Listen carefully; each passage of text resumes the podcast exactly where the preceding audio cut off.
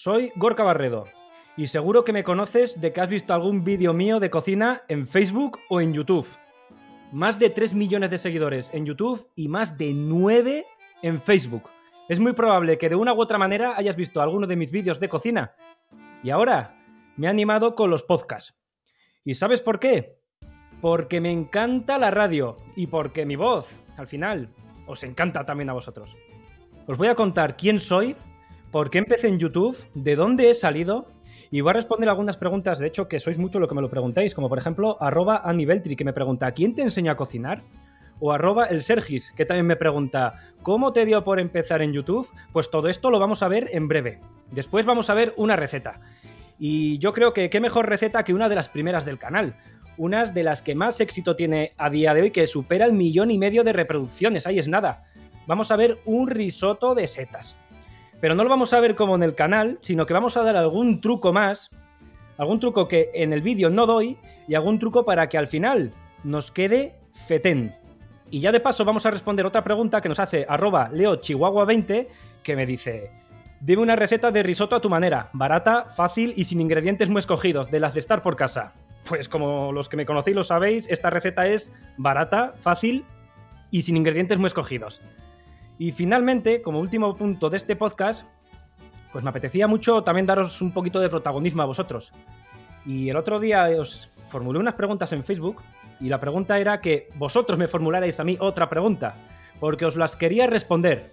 Y he escogido un montón de preguntas vuestras de mi comunidad recetera y os las voy a responder una por una. Así que, dicho todo esto, comenzamos. Pero bueno, como lo prometido es deuda, antes de entrar en la receta, que va a caer enseguida, vamos a ver un poco quién es Gorka Barredo, que si os digo la verdad y llama la atención, nunca lo he dicho en directo, al menos no en internet, porque delante de algún público, pues sí lo he dicho y hay gente que sabe por qué empecé en internet, en YouTube, pero nunca lo he dicho ni en un podcast, ni en ningún vídeo mío, ni nada de nada. Hoy toca hacerlo. La primera pregunta que nos puede surgir es, ¿por qué una persona que viene del mundo de Internet, que es casi medio televisivo, por decirlo así, ¿Por qué se mete en el mundo del podcast si no tiene nada que ver? Bueno, pues para responder a esa pregunta habría que remontarse un poquito en el tiempo. No es una pregunta que se pueda responder ahora mismo, en el año 2021 que estoy grabando esto. Para, para responder a esta pregunta habría que remontarse prácticamente al año 2014, que es donde efectivamente comencé mi periplo por este mundo youtubero. Hay que decir que antes del año 2014 yo mm, no era cocinero. Me hubiera gustado mucho haberme dedicado de forma profesional a la cocina, y cuando digo profesional me refiero en un restaurante, aunque hubiera sido de ayudante de cocina. Nunca hubiera aspirado a ser un gran chef, y por gran chef me refiero a una estrella Michelin, como mucho con suerte a ser el jefe de cocina de un restaurante pequeñito, de barrio, como mucho. Pero nunca hubiera aspirado ni a ser un gran chef, ni a trabajar en Internet. Tanto fue así que hasta el año 2014 yo pasé por mil trabajos, ninguno relacionado con la cocina. Yo he sido peón de fábrica, he sido reponedor supermercado, he sido cartero, trabajo maravilloso, por cierto, que poco tiene que ver con la cocina. He montado y he desmontado escenarios, he hecho de todo, he pasado por mil trabajos. Y desgraciadamente hay que decir que casi ninguno de ellos me gustaba demasiado. El cartero era bonito, es verdad, pero tampoco me llenaba en exceso sobre todo porque la gente, hay que decirlo, era un poco, un poco borde. Encima de que les hacías un servicio era un poco... Eh, pero bueno. El caso es que lo que sí que me gustaba mucho era cocinar y me di cuenta que me encantaba cocinar pues cuando me emancipé de la casa de mis padres, que ya sabéis, se acabó el tupper de mami, te toca cocinar, pura supervivencia. Y cuando efectivamente me puse con las cacerolas dentro de la cocina de mi casa, una casa minúscula, alcanzaba los 40 metros cuadrados más o menos, no tenía ni ventana al exterior, daba un patio interior horrible. Pues cuando me metí con las cacerolas me di cuenta que eso me gustaba, me gustaba y mucho. Simplemente coger un poco de aceite, calentarlo y meter unas croquetas congeladas, congeladas, me gustaba. Y poco a poco con esto, pues fue indagando, indagando, cada vez aprendiendo más. Y me acuerdo el día que hice mi primera lasaña casera. Nada, ya no era congelada, casera. Una besamel maravillosa, una besamel, que es la salsa más fácil del mundo. No sabía hacerla. Y ni siquiera sabía cocer la pasta de la lasaña. ¿A que no os adivináis dónde aprendí en un inicio a, hacer esta, esta salsa besamel? ¿En internet? ¿En YouTube? Curiosamente, ¿quién me iba a decir a mí que tiempo más tarde iba a estar ya metido, verdad? El caso es que aquella lasaña me salió deliciosa y dije, yo me quiero dedicar a esto, a cocinar. Y ya veis, por hacer una simple lasaña. Con el tiempo, pues dejé mi último trabajo, que efectivamente era el de cartero y sí que me gustaba, pero esto me gustaba más. Y es cuando decidí ir a por todas en el mundo de la cocina. Y todavía estaba hablando del año 2014, pero esto es un poquito antes. Esto sería en el año 2011, 2010, más o menos, 2012, aproximadamente. Y intenté también formalizar mis estudios de hostelería, que no tenía ningún tipo de estudio hostelero. Pero sin éxito. Eché, me postulé para estudiar en Cantabria, en Asturias en la propia Castilla-León, que yo por entonces vivía en Palencia, aquí en Vitoria, que yo soy vitoriano y ahora mismo vivo en Vitoria, pero aquí también eché durante tres años seguidos, eché en todos estos lugares. No me cogieron en ninguno. ¿Por qué no me cogieron? Bueno, no es culpa de nadie, simplemente por la crisis de 2008, lo habitual, pues la gente estaba, todo el mundo estaba en el paro, ¿y qué pasa cuando la gente está en el paro? Pues que tira por la educación. La demanda era tan alta que todos no podíamos estudiar. Éramos 20 personas las que postulábamos nuestra candidatura para, estudiar y solamente cogían a 20 y éramos 100. Entonces, pues ahí estaba el problema. Así que como pasaban los años y nadie me contrataba porque no tenía estudios de hostelería y no tenía experiencia en hostelería, pues ahora sí que sí, en el año 2014, y aquí es donde viene lo interesante. ¿eh? Un buen amigo mío me dice, oye Gorka, ¿Por qué no haces primero, me dice, una página web donde muestras tus recetas de cocina? Las subes, las escribes y luego haces currículum con ellas. Es decir, lo incluyes en tu currículum y así el futuro restaurador, si te quiere contratar, que lo vea y que por lo menos vea que sabes cocinar algo. Y en un principio, pues ya sabéis cómo es esto. Parece una tontería. no. Dice, este está loco, ¿no? Pero como no tenía nada mejor que hacer, salvo que practicar mucha cocina en mi casa, que es lo que hacía, practicar y practicar y practicar, es decir, autodidacta, pero como aparte de eso no tenía mucho mejor que hacer, pues sí, efectivamente lo hice. Aprovechaba hacer recetas, aprendía a hacer esas recetas y de paso las escribía. Y las incluía en el currículum. Y quieras que no, pues alguna entrevista de trabajo ya me dio eso. Pero me siguió sin dar ningún trabajo como tal. Ningún hostelero me quiso contratar. Y ya más tarde, unos meses más tarde, otro muy buen amigo mío me dijo, y aquí es donde entra YouTube, me dijo, Gorka, ¿y por qué no te haces un canal de estos para el YouTube ese, me decía, ¿no? Para el YouTube ese, él ni lo conocía, yo apenas tampoco demasiado. Me decía, para el YouTube ese, que he leído el otro día, leí una revista que a la gente le gusta mucho esto de los vídeos caseros, que hagas un vídeo casero así de cocina, tal. Oye, pues grábate y lo pones también y a lo mejor tienes suerte. Y bueno, pues sí, siete años más tarde aquí estamos, ¿no? Con tres millones de seguidores. Entonces, ese, es un poco mis inicios en Internet, en YouTube. Un poco casualidad. Y yo creo que la mayoría de la gente sobre todo por entonces, porque a día de hoy a lo mejor no tanto, ¿no? En el año 2021, pero en el año 2010, 2015, por ahí, la gente que te diga por qué empezaste en YouTube, muchos de ellos te van a decir que por pura casualidad. Y en mi caso es por pura casualidad.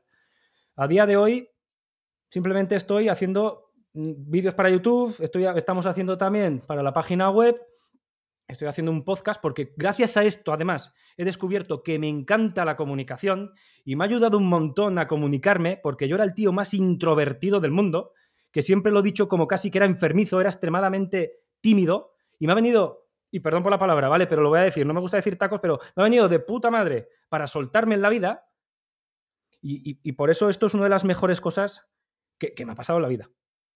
Luego, más tarde, esto me ha traído otras cositas, como puede ser mi colaboración en Radio Euskadi, que estoy, a día de hoy sigo colaborando todavía con ellos y estoy encantado porque la radio es, me encanta y colaborar con ellos cada dos semanas, ahí estoy, hablando de cocina, de lo que más me gusta en el mundo. Cada dos semanas estoy con ellos hablando de cocina, como acabo de decir, pues eso fue para mí todo un sueño cumplido, porque a mí la radio me gusta desde siempre. Dar recetas me gusta desde siempre, hacer su cookings en directo, expresar recetas, decir cómo puedes cocinar, porque yo sé que hay mucha gente que tiene muchos problemas para cocinar, pero hay que vivir, hay que comer. Entonces, a mí me encanta. Y por todo ello, por todo ello, me ha animado a hacer este podcast para comunicarme y para comunicaros a todos vosotros cómo cocinar, pero cómo cocinar de verdad, con ingredientes sencillos que vais a encontrar en cualquier lado, pero sobre todo lo más importante, que os van a encantar. Y otra cosa más, te digo, te va a pasar como a mí, ¿eh?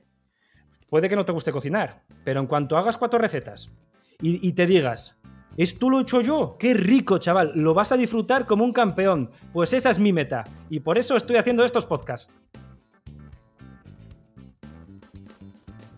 Venga, y ahora que ya me conocéis un poquito más, vamos a lo realmente interesante, a la comida en sí. Vamos a por el risotto de setas. Las recetas de Gorka Barredo.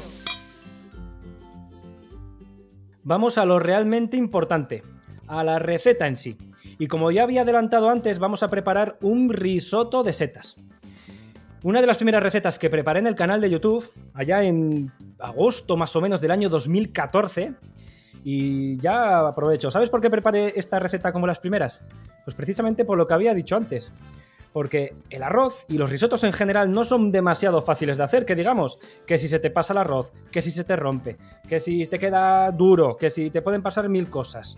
Entonces, hice esta receta para demostrar efectivamente a un futuro restaurador que un servidor sabía cocinar. A día de hoy esta receta ya tiene un millón y medio de visualizaciones. Y hoy te la traigo a ti, pero no te preocupes, que aunque sea una receta aparentemente complicadita, como había dicho antes, te la voy a simplificar todo lo que pueda. Tanto va a ser así que te prometo que te va a encantar.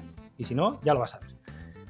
El risotto de setas, para quien no lo sepa, que yo creo que poca gente no sabe quién es, pero lo voy a explicar brevemente, es una receta de origen italiano que consiste en un arroz cremoso. Y aquí, tanto en España como en Latinoamérica, nos va a sorprender mucho su elaboración porque es muy contraria a lo que solemos hacer aquí. Aquí, si lo sabéis bien, los que cocináis, aunque sea un poquito, lo sabéis bien, los arroces que solemos hacer los mezclamos con agua, los dejamos cocer sin tocar para nada y a los 20 minutos más o menos, chimpún, ya lo tienes listo.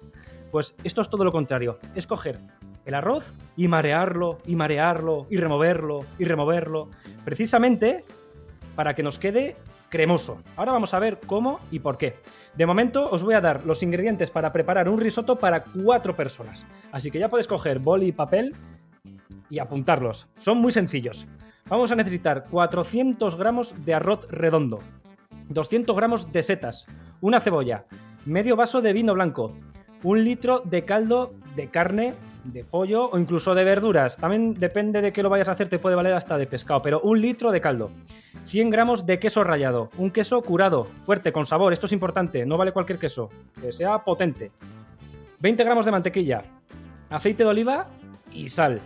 Y a la mantequilla, si no te gusta mucho, que puede ser que no vea mantequilla, luego te va a dar un truco cómo puedes sustituir la mantequilla, que también nos va a quedar fetén con ella. Y para preparar esta receta, ¿qué vamos a necesitar? Pues es otra de las ventajas que tiene. ¿eh? ¿Sabéis por qué? Porque no vamos a ensuciar casi nada. Solamente necesitamos una cazuela. Y si os parece bien, vamos a coger un pequeño fragmento del vídeo y vamos a escuchar de mi propia voz, pero de mi propia voz del año 2014, cómo preparar el primer paso. Lo primero que necesitamos para esta receta es una cebolla. ¿Lo escuchamos? Comenzamos picando una cebolla. Ponemos a calentar a fuego suave un chorrito de aceite de oliva y añadimos la cebolla ya picada. Añadimos un poquito de sal para que la cebolla sude y se cocine antes y seguimos removiendo con una cuchara de palo. Bueno, lo primero hay que decir que sí, esa voz es la mía, pero oye, también hay que entenderlo. Los inicios siempre son complicados y estamos hablando del año 2014. Así que, bueno, no me lo tengáis muy en cuenta, ¿no? Pero bueno. Ahora, Yendo al meollo en sí, es posible que a muchos de vosotros, a otros tantos quizás no, os sorprenda esto de que este arroz lleve cebolla, porque, joder, que si la cebolla endulza el arroz, que si lo ablanda en exceso, que si patatín, bueno, a ver. Un risotto sin cebolla, pues en Italia no lo conciben. Le va a dar un toque dulce, muy interesante a este risotto, que va a ser ambrosía de los dioses griegos. Y además, como enseguida lo vamos a ver, también va a llevar un chorrito de vino, no me quiero adelantar mucho, pero lo diré, va a llevar un chorrito de vino blanco, pues le va a dar un toque así como agridulce, muy interesante. Entonces es indispensable. Cebolla, pochar, solo 5 minutitos, como he dicho en el vídeo. ¿Por qué 5 minutos? En 5 minutos la cebolla no se nos cocina, ¿no? Pues no. Pero como van a venir más ingredientes, pues tenemos que terminar de cocinarla junto con el siguiente ingrediente, que lo escuchamos a continuación. Pasados unos 5 minutos, añadimos nuestras setas ya troceadas y limpias. 5 minutos después, cuando la cebolla y las setas ya estén bien blandas, añadimos también el arroz y lo sofreímos durante un minuto más. Removemos continuamente con la cuchara de palo. Bueno, pues por eso era importante que la cebolla solamente se cocinara 5 minutos, porque las setas tienen un tiempo de cocción muy inferior a la cebolla y así se nos cocina toda la vez. Si echamos las setas al principio, lo que nos va a pasar es que las setas se nos van a pasar de cocción y nos van a quedar chiquititas, chiquititas. Entonces, con 5 minutos por un lado de cebolla y con 5 minutos de cocción por las setas, suficiente. Después, como ya había dicho en el vídeo, agregamos el arroz y lo volvemos a mezclar todo para que se sofría correctamente. Y ya de paso que el arroz, ya sabemos cómo es el arroz, ¿verdad? Es poroso y absorbe todos los sabores. Pues que coja un poquito el sabor de la cebolla, el sabor de la setita, también los juguitos que haya soltado en el aceite que habíamos echado al principio, que lo absorba. Un minuto de cocción, que haya intercambio de sabores y suficiente. Y muchos de vosotros a lo mejor os estáis preguntando, ¿qué tipo de setas echamos? ¿Vale cualquier seta? Pues francamente, mientras sea comestible, que eso es importante, pues sí. Una boletus quizás sería lo ideal, pero vale cualquiera que os guste. Incluso champiñones, perfectamente. Eso sí, cortados pequeñitos, no los echéis enteros. Eh, yo que soy vasco, los perrechicos. Le echas perrechicos a esto y flipas en colores. Muchos aquí, además, eh, no solamente en el País Vasco, sino en todo el norte de España, que tenemos esa cultura de ir a buscar nuestras setitas y tal, pues esas setitas que te vas a encontrar en el campo, pues para adentro, le da un toque, fetén. Así que setitas, las que más te gusten. ¿Qué tipo de arroz le viene mejor a esta receta? Pues mira, si lo quieres petar, el arroz se llama arborio. Es como de árbol, ¿no? Arborio. Es un arroz de origen italiano, tiene denominación de origen y tiene la peculiaridad de que es un grano relativamente grande y lo más importante, que suelta mucho almidón. Y esto es lo interesante. ¿Por qué? Pues porque este almidón es el que después va a soltarse la receta y va a hacer que el risotto nos quede cremoso, cremoso. Tan cremoso que va a parecer que tiene hasta natita y todo, pero no tiene nada. Simplemente es el almidón de este arroz. Entonces, si encuentras arborio, que lo venden en cualquier sitio, es muy fácil de encontrar. Ideal. Que no, pues tampoco te preocupes. Cualquier arroz que sea redondo, eso sí, redondo, pues nos sirve igualmente. Y una vez dicho todo esto, una vez que ya tenemos aquí el arroz que lo hemos integrado con las setas, con la cebolla y tal, un minutito de cocción, entrarían los siguientes ingredientes, que ya había adelantado antes uno, el vino blanco. Vamos a escucharlo. Ahora añadimos un chorrito de vino blanco. El vino blanco le dará esa acidez que queremos para nuestro risotto. Seguimos removiendo con la cuchara. Cuando el arroz haya absorbido el vino, es hora de echarle el caldo oscuro caliente. Si no tenéis caldo, podéis utilizar pastillazo y agua, que no pasa nada. Y ahora viene el secreto del risotto. Hay que echar el caldo de poco en poco y removiendo constantemente con la cuchara de palo, como estáis viendo en las imágenes. Así conseguimos que el arroz suelte su almidón y que vaya quedando cremoso. Cuando nos hayamos quedado sin caldo, echamos un poco más. Y seguimos removiendo. Seguimos repitiendo este proceso durante unos 15 o 20 minutos. Venga, ya lo hemos escuchado. Hemos agregado primero el vino blanco, que se trata de agregarlo, integrarlo, mezclarlo y esperar a que el alcohol se evapore y a que el arroz absorba este vino y después empezamos a agregar el caldo. Esto es importante, hay que echar el caldo de poco en poco porque esta es la clave de risotto. Para que nos quede realmente cremoso hay que echarlo de poco en poco junto con el vino que lo habíamos echado antes. ¿Qué tipo de vino debemos echar? Pues es muy importante que el vino sea seco. Podemos echar cualquiera, cualquiera que tengamos en casa, pero que sea seco y blanco. Lo agregamos, como acabamos de escuchar, un minuto de cocción que lo absorba y luego el caldo. De poco a poco echamos unos 100 mililitros más o menos de caldo. Removemos constantemente sin parar, sin parar y a un fuego más o menos medio. Como el, como el fuego que utilizas para hacer la paella, pues a esa temperatura.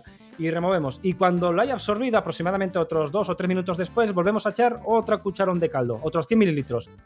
Se trata de repetir y repetir y repetir hasta haber agregado el litro de caldo entero. En total van a ser unos 18 minutos, depende del arroz, pero 18 minutos en total de cocción.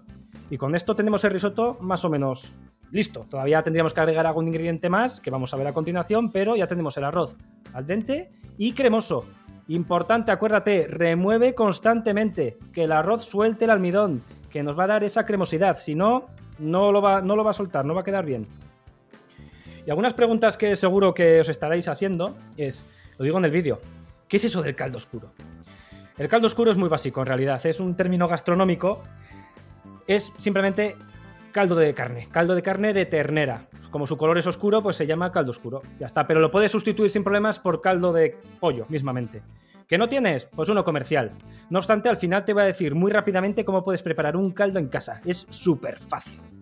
¿El caldo cómo lo añadimos? ¿Lo añadimos frío? ¿Lo añadimos, a, ¿Lo añadimos a temperatura ambiente? ¿O cómo va? Pues no, el caldo va caliente siempre. ¿Por qué? Porque si lo agregamos en frío, el arroz se nos va a abrir, se nos va a romper y no va a quedar bien. Entonces, el, el- el caldo mínimo a temperatura ambiente, nunca de nevera.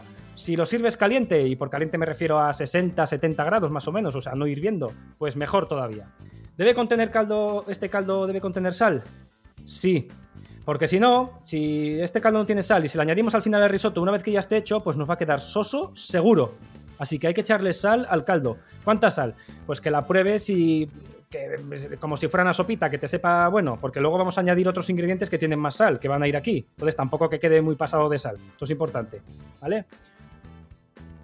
¿Podemos sustituir el vino blanco por alguna otra cosa? Esto me lo preguntáis, pero una burrada de veces en, las redes sociales. Que no tenéis vino blanco o que no lo usáis nunca y que no os apetece comprarlo o yo qué sé, por el motivo que sea. ¿Se puede sustituir? Pues sí, aquí hay trucos para todo. Ya os he dicho que estas recetas son fáciles y para todo el mundo. ¿Cómo se puede sustituir? Pues muy fácil. Si tú agregas una cucharada de vinagre por 3 de agua, tienes lo equivalente a lo que vendría a ser el vino blanco para cocinar, eso sí, para beber evidentemente no. Entonces, tampoco hace falta que lo miras, ¿eh? Pero si tú dices, llenas un vaso de agua y le echas un chorrito pequeño de vinagre, pues eso es lo equivalente, más o menos, vino blanco, más o menos, ¿eh? Para cocinar. Y esto no solamente sirve para el risotto, sirve para cualquier receta que tenga vino blanco. Así que tenlo en cuenta, si no te gusta el vino blanco, oye, tengo niños, me da miedo el alcohol o cualquier motivo que puedas tener, pues este truco viene fetén. Y dicho todo esto, ya lo acabo de adelantar, nos faltan todavía, ya tenemos el arroz al dente, lo tenemos listo, lo tenemos cremoso, pero no hemos acabado con él porque nos quedan por agregar dos ingredientes. ¿Lo escuchamos?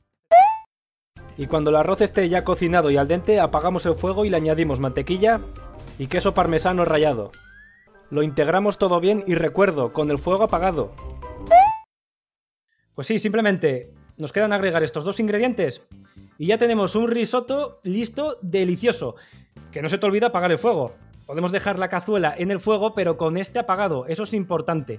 Podemos echar queso parmesano, es el más típico, esta receta es italiana y allí el queso parmesano es como Dios, lo utilizan para casi todo, junto con el pecorino, pero bueno, en este caso parmesano, pero no tiene por qué ser parmesano. De hecho, podríamos utilizar el propio queso pecorino. O, ¿por qué no? Podemos echar un queso de nuestra tierra. Yo que soy medio palentino, en Palencia hay unos quesos que flipas. Pues puedes echar un queso de Palencia, o de Valladolid, o de Cuenca, o puedes echar uno manchego, un idiazábal, vasco. Puedes echar el que quieras, pero eso sí es muy importante, ¿eh? Que sea fuerte y con sabor. Un queso blandito no nos sirve. Entonces, que tenga mucho sabor, eso sí. Y luego, no sé, ¿qué pasa la mantequilla? Que a lo mejor, ¿no? Lo había adelantado antes, que no te gusta la mantequilla. Pues mira, en vez de mantequilla, habíamos dicho 20 gramos de mantequilla, ¿te acuerdas? ¿No? Pues en vez de mantequilla le podemos echar un poquito de aceite de oliva, en crudo.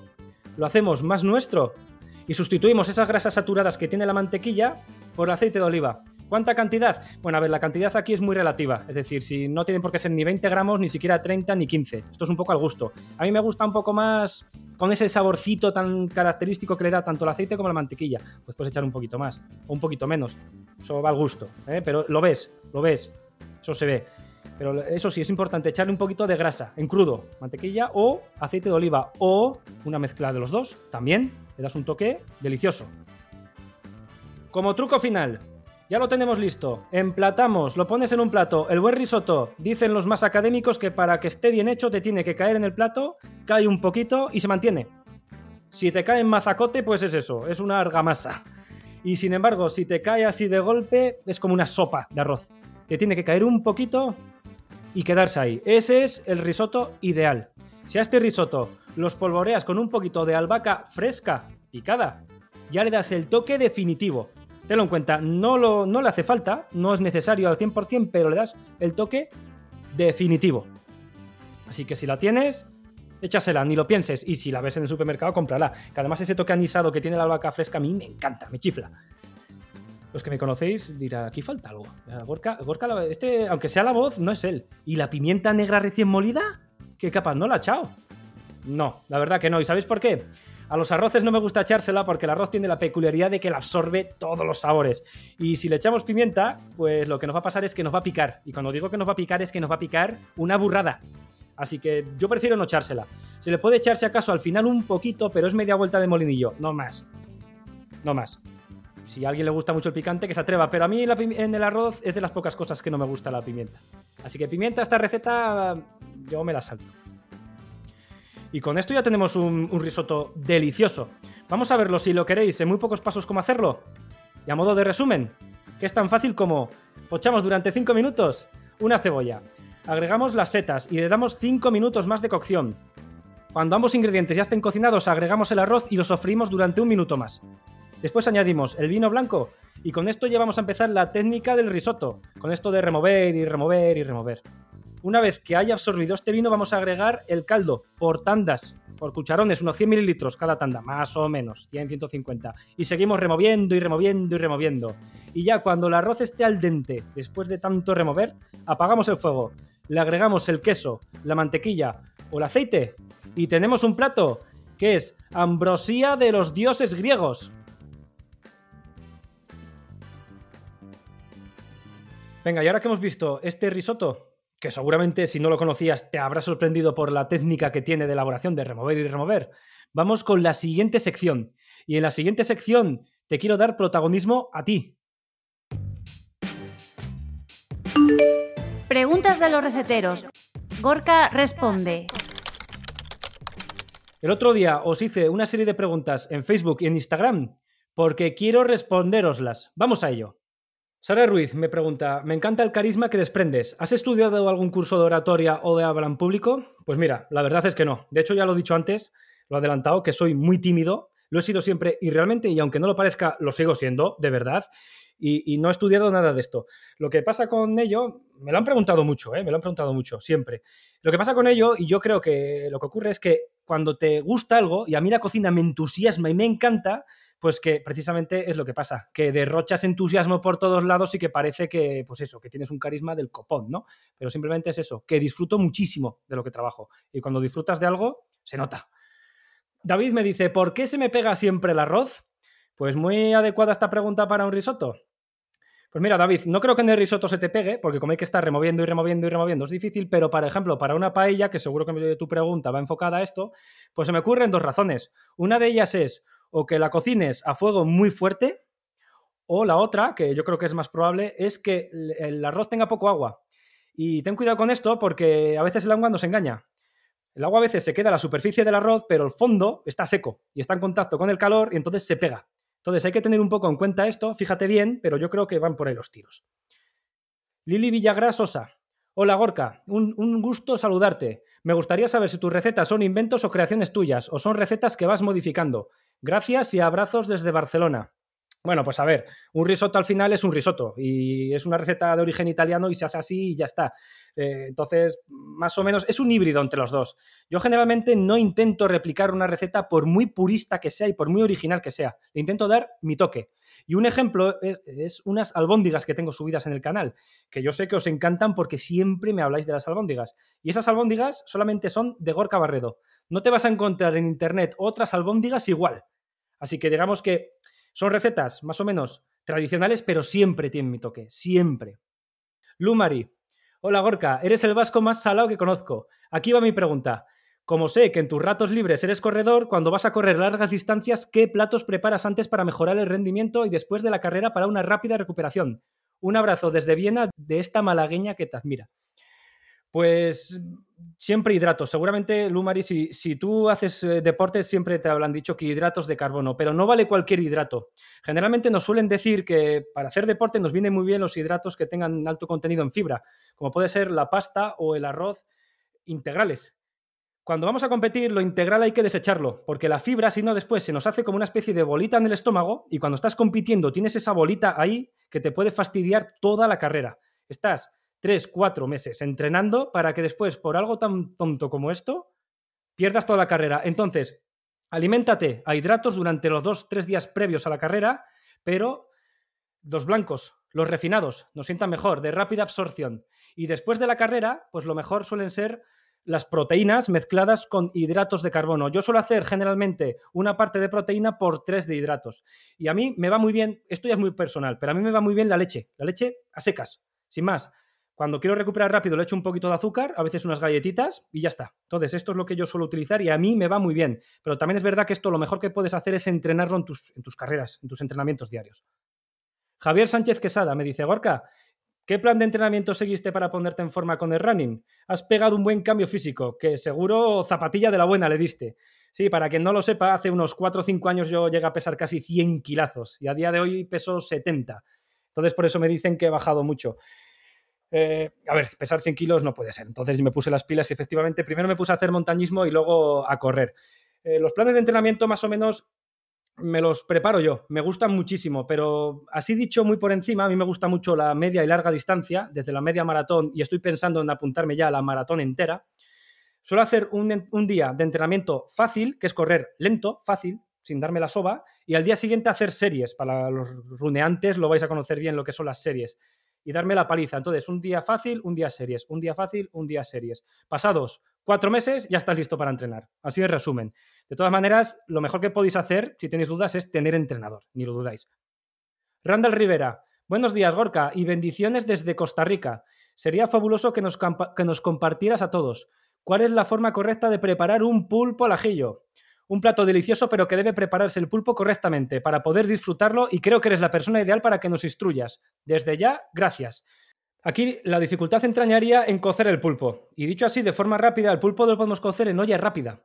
Ya parece ser que eso de cocerlo en agua pues parece que ya no se hace tanto y se puede hacer simplemente en olla rápida. Tan fácil como coger el pulpo, meterlo en la olla sin agua ni nada, porque la va a soltar el pulpo después, cerramos y cuando suba el pitorrito, contamos, aquí va a depender mucho del tamaño del pulpo, pero unos 15 minutos más o menos y dejarlo cocer. Una vez que ya lo tenemos, sería cortar la pata, hacerla a la plancha, hacer a la plancha, sí, una vez que está cocido y además queda delicioso. Y para hacer la salsa al ajillo es muy sencillo. Simplemente aceite, un poquito de aceite, unos ajos muy picados, cuanto más picados más vas a ver ajo. Cocinarlo a fuego muy, muy, muy lento. Y esto se lo echas por encima al pulpo. Y delicioso. Si lo quieres aderezar, podrías hacerlo con un poco de pimienta, como no, o perejil picado. Y Javier Torres me dice, hola Gorka, ante todo gracias por devolverme las ganas de cocinar. Me compré tu libro y es fabuloso, aunque prefiero tus vídeos, en casa eres ya una voz familiar. ¿Vas a sacar más libros? saludos desde Pamplona y me encantaría poder conocerte. Pues sí, de hecho ya tengo el segundo, está ya publicado. Así que tu respuesta básicamente es que sí, hay más libros. Si quieres, puedes formularme tú también tu pregunta. La intentaré responder, me la puedes hacer en Instagram, me la puedes hacer en Facebook, me la puedes hacer en YouTube. Estaré atento. Las leo todas. De verdad. El otro día recibí más de mil en Facebook. Las he leído todas. Lo que pasa es que desgraciadamente no puedo contestarlas. Pero aún así te animo. Búscame en Facebook. Que viva la cocina. Búscame en YouTube. Que viva la cocina. En Instagram también estoy. Arroba Gorka Barredo. También tengo una página web. Se llama cocinacaseraifacil.net. Todo junto. Puedes formularme tus preguntas desde cualquiera de estas redes. Y por supuesto, si no estás suscrito, te puedes suscribir a cualquiera de estas redes sociales en las que estoy. También estoy fuera de los medios digitales. Tengo dos libros escritos, se llaman Que viva la cocina y Que viva la cocina 2. Los puedes encontrar en cualquier librería, en cualquier gran superficie. Los puedes encontrar en internet, en penguinrandomhouse.com, en Amazon. Los puedes encontrar en cualquier sitio, en la librería de la esquina. Si no lo tienen, los pides y te los encargan, sin problemas. Y ahora, como despedida final, te adelanto lo que voy a hablar en el siguiente podcast. En el siguiente podcast vamos a hablar de por qué escribí estos dos libros, que para mí fueron un sueño cumplido. Y la receta, hmm, esta receta pinta bien, ¿eh? Os va a encantar. Pollo agridulce estilo chino, ambrosíaco. Nos escuchamos en el siguiente. Espero que hayas disfrutado de este podcast, tanto o más como he disfrutado yo haciéndolo. Y que viva la cocina.